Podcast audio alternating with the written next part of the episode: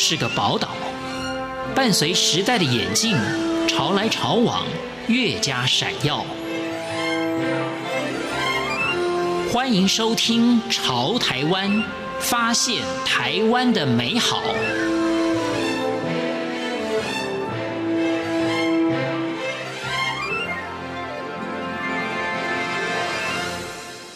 各位亲爱的听众朋友，您好，我是李正淳。台湾是一个四周环海的美丽岛屿，但是长久以来，似乎台湾的民众对于海反而有一种距离感，甚至对于海洋环境的维护也不够用心。那今天节目当中，我们要访问的这位来宾，他是黑潮海洋文教基金会的执行长张慧君。它生长的地方其实距离海非常远，但它却爱上了海洋。今天就来听听张慧君的分享。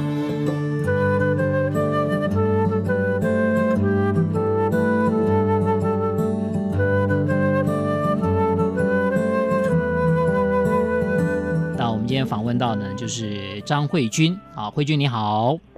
嗯，大哥好，听众朋友大家好，是要特别来介绍一下慧君呢。慧君现在的这个身份呢，就是黑潮海洋文教基金会的执行长。是黑潮，它是一道就是温暖的洋流，是，然后又是在东部嘛，流经台湾东部。那我们基金会也在台湾东部，所以我们当时其实取名字的时候，就是呃，创会董事长就希望说，哎，我们就像。呃，黑潮这道洋流一样，有一种温暖啊、清澈啊、坚定这样子的一个特质，因为我们就是始终的在台湾的东部海域这样子努力，这样子。是，继十五年前的福尔摩沙绕岛行动之后啊，再一次的非常、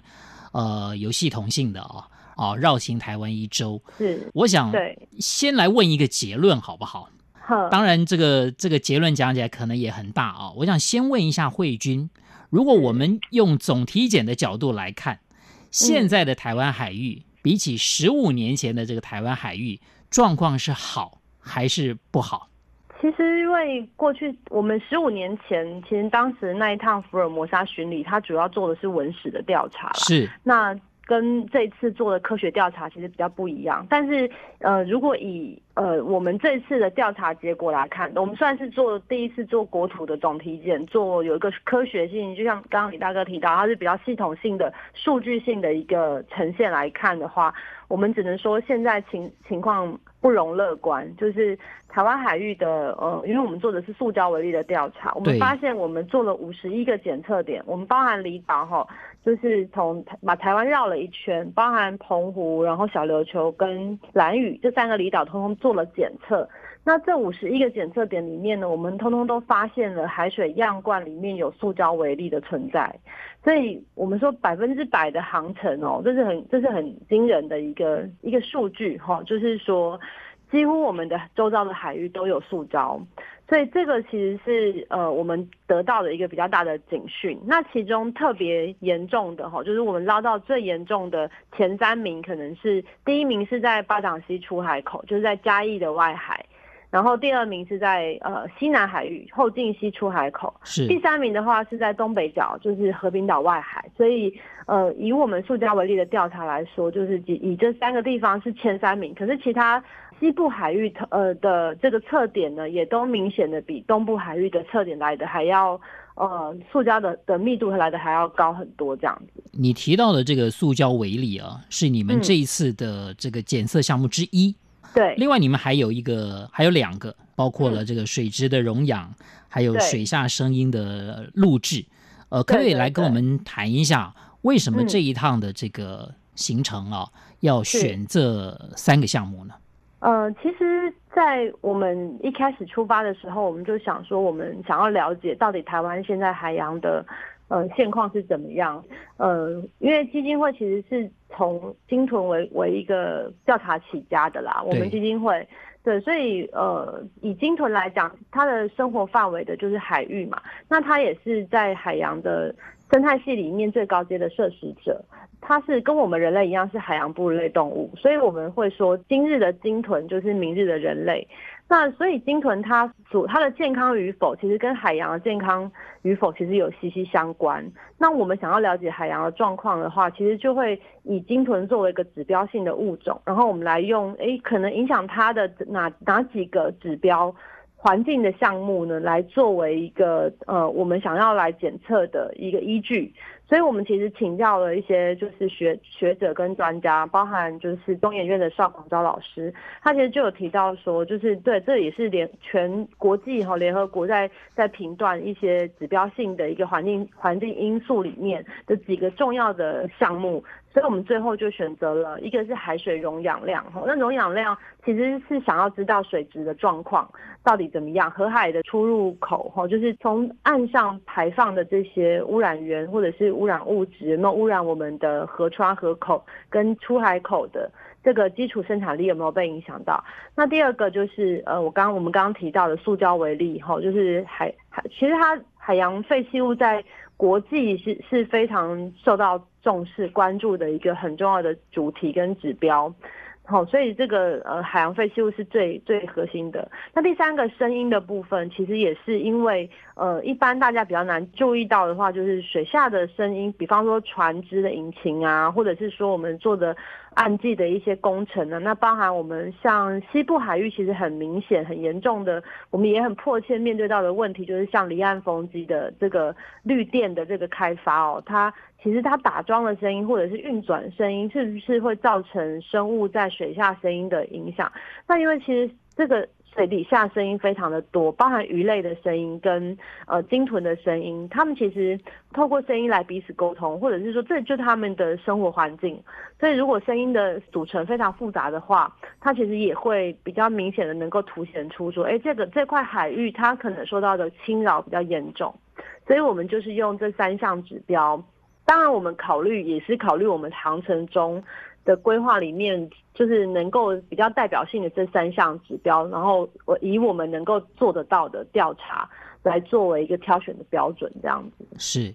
不过，既然这是一个很好的起点，因为这个资料哈，可能要有对照，然后呢，对对对，才会更加的具有一个科学研究的，好像效果出来。所以，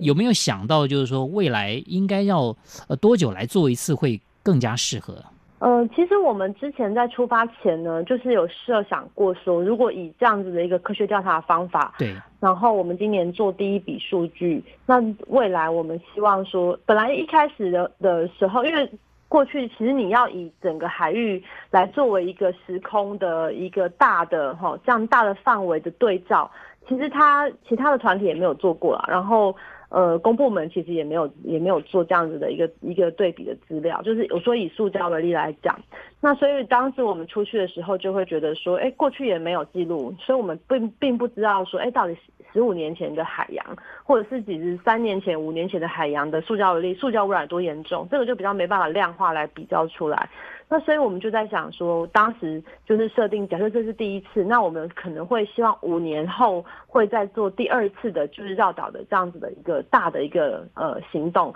但是我们其实也会希望说，呃，这样子这么大的一个计划，其实它比较适合是由公部门他们来，就是用投入国家的力量来去做这样大规模的一个一个调查，而且是长期的调查。那五年对我们来说。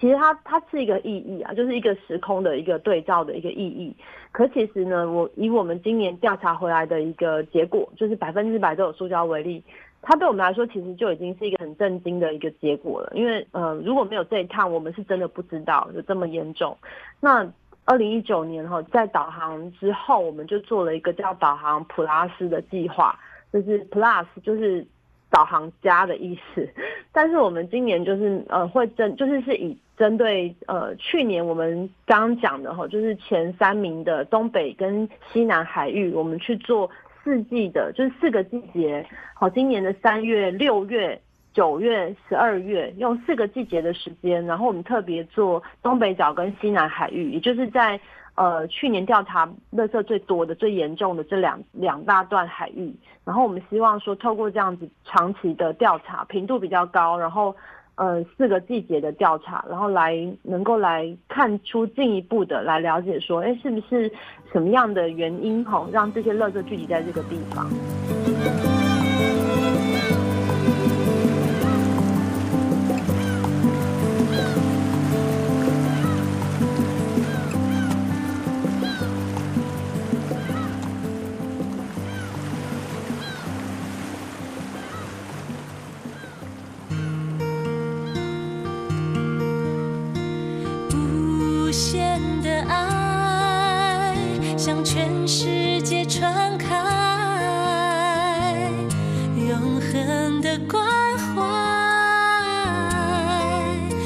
来自台湾之音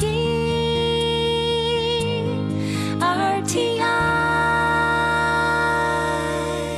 今天节目当中，我们介绍的是这个黑潮海洋文教基金会。对于台湾海域的总体检的这个行动，那么绕岛一周去做非常深入、全面、有系统的这个检测。那我们访问到的就是黑潮海洋文教基金会的执行长张慧君。很特别的一点，你还不是在海边长大的，呃，你是在山 山区长大的啊，也就是说台湾的这个这个地理中心啊，埔里这个地方长大的。这个地方其实是不靠海的。可是呢，你现在做的事情呢，跟海洋又密切的相关。你为什么对海那么有感情，那么想要去接近它，想要去关怀它？其实我我觉得人不知道会不会是这样，就是你你会向往你没有的嘛，缺什么就想要去找什么，是吧？对对对。然后我从小就是在山被山包围的一个环境长大，所以其实。呃，相对来说，我对于海洋就是这种辽阔的感觉，其实是很向往的。然后，因为我爸爸妈妈，我的我们家庭的组成，爸爸是呃普里人，妈妈其实是高雄人，所以我小时候的印象，对于海的印象，其实就在于每一次过年的时候，爸爸会带妈妈回娘家的时候，那时候我们就会到高雄，然后我爸爸就会带我们去旗津看海。就是大概是从小你你对海的那个启蒙，就是说哦，原来有这么辽阔的一个辽阔的一个景观，所以不知道为什么，就是那那个景象一直在一直在我的心里面存留存着啦，所以。到我大学之后，哦，因为我在成大念书嘛，在南部，就开始觉得，哎、欸，我我有自己的行动能力之后，我就不断的会往海边跑。那后来也因为西部跟东部的海其实很不一样，我就很喜欢到花东旅行。是，所以后来认识了，也透过旅行的关系，我就知道，哎、欸，花莲有一个黑潮海洋文教基金会，然后，然后从此呢，就呃。就加入了这个团体之后，我觉得就开始我对海洋的另外一种视野，就是说去探索跟去呃关怀它，甚至为它做一点事情。其实就开始，我们我们这一群人都是一群热爱海洋的疯子，这样你就开始觉得，所以你的生命被打开了，你的视野完全。不一样了。那这个过程里面，其实我会觉得很可惜的是，我们过去的教育其实很少很少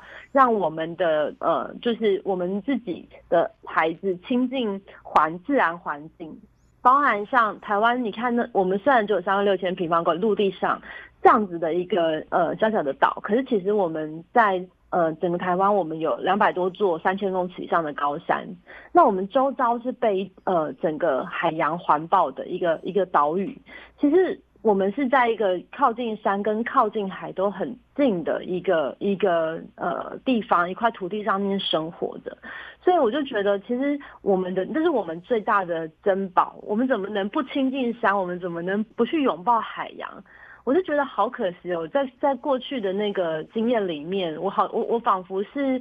被开启了那个另外一个另外一个世界的感觉，才发现说，哎，原来我们很多人很多朋友喜欢出国嘛，可是其实大家有没有机机会探索自己生长这块土地？如果有机会，呃，回过头来看我们自己的家乡的时候，你会发现台湾的山跟台湾的海真的并不输国外的这些所谓有名的景点。所以就会更想要来保护这这个我们台湾拥有的一个很珍贵的这样子的给我们的一个礼物，这样子。愿者在晴空万里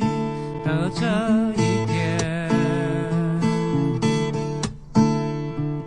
各位亲爱的听众朋友，今天节目当中访问了黑潮海洋文教基金会的执行长张慧君。命运的安排真的是很难说的。在山区长大的孩子，竟然对海洋有这么浓厚的情感，想要亲近它，进而去维护它。我们下一次空中再会。我们的角色就是一个揭露事实，哈就是让让民众有知道的权利，然后知道发生了什么事，并且愿意去做改变。